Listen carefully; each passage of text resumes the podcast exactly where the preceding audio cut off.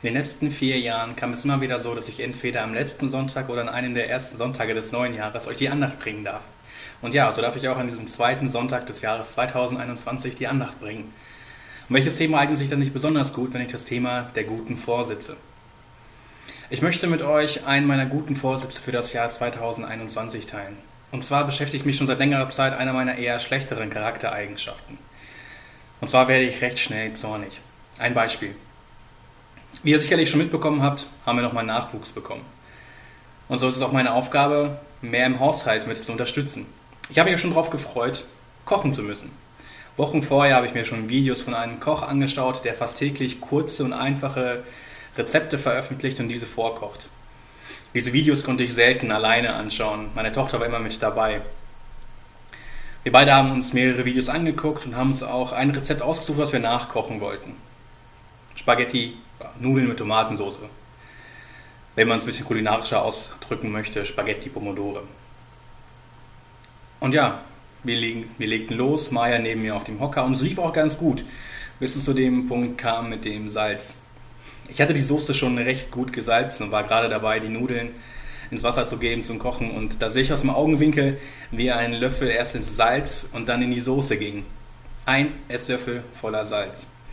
Und schon merkte ich in mir diesen Vulkan brodeln, diese Wut kam in mir hoch. Aber ich hatte noch die Hoffnung, vielleicht ist es nicht ganz so schlimm. Ja, diese Hoffnung zerschlug sich dann spätestens beim ersten Bissen. Völlig versalzen und wieder spürte ich mir diese Wut aufsteigen und ich ließ diese auch durch ein paar Worte zum Ausdruck. Aber meine Tochter wollte mir doch nur beim Kochen helfen. Mir alleine wäre das natürlich nicht passiert. Ratet mal, wer diese Woche ein Gericht vollkommen versalzen hat, was er mindestens schon 50 Mal alleine gekocht hat. Meine Frau meinte zwar, das wäre nicht so schlimm, immerhin heißt es ja, dass der Koch verliebt sei, wenn das Essen versalzen ist.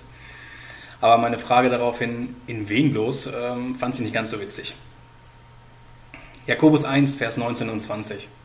Ihr wisst doch, meine geliebten Brüder, jeder Mensch sei schnell zum Hören, langsam zum Reden, langsam zum Zorn. Denn eines Mannes Zorn wirkt nicht Gottes Gerechtigkeit. Wie ihr vielleicht schon gemerkt habt, ist langsam zum Reden und langsam zum Zorn nicht gerade meine Stärke. Aus dem Zorn heraus sage ich manchmal Dinge, die ich nicht so meine. In dem Vers heißt es ja auch, denn eines Mannes Zorn wirkt nicht Gottes Gerechtigkeit.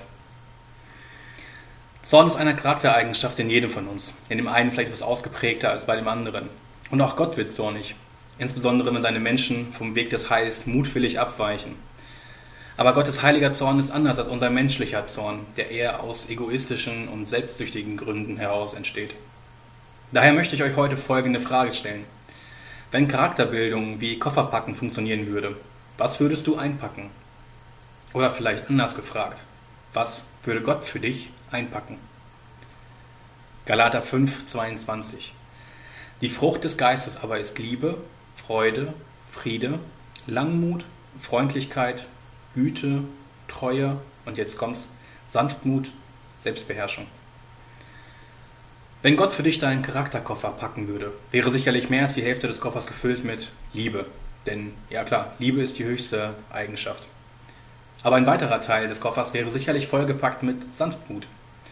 Aber was genau bedeutet Sanftmut? Eine wichtige und zentrale Bedeutung von Sanftmut ist, sich nicht vom Zorn hinreißen und beherrschen zu lassen. Eine unkontrollierte Aktion im Zorn ist für einen Sanftmütigen ausgeschlossen.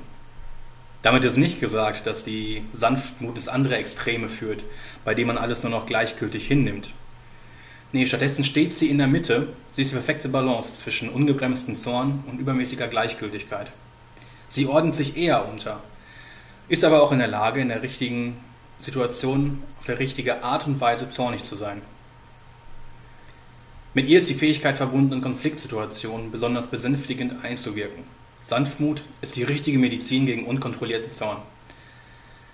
Die Perfektion von Sanftmut finden wir in dem Charakter Jesu, der selber über sich sagt, ich bin sanftmütig und von Herzen demütig.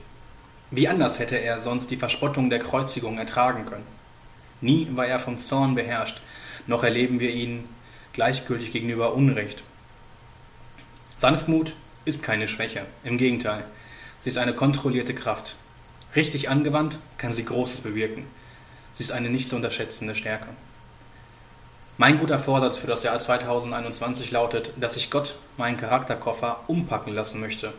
Mit einem großen Kofferfach voll Sanftmut. Sanftmut ist eine unterschätzte Charaktereigenschaft. Findest du nicht auch?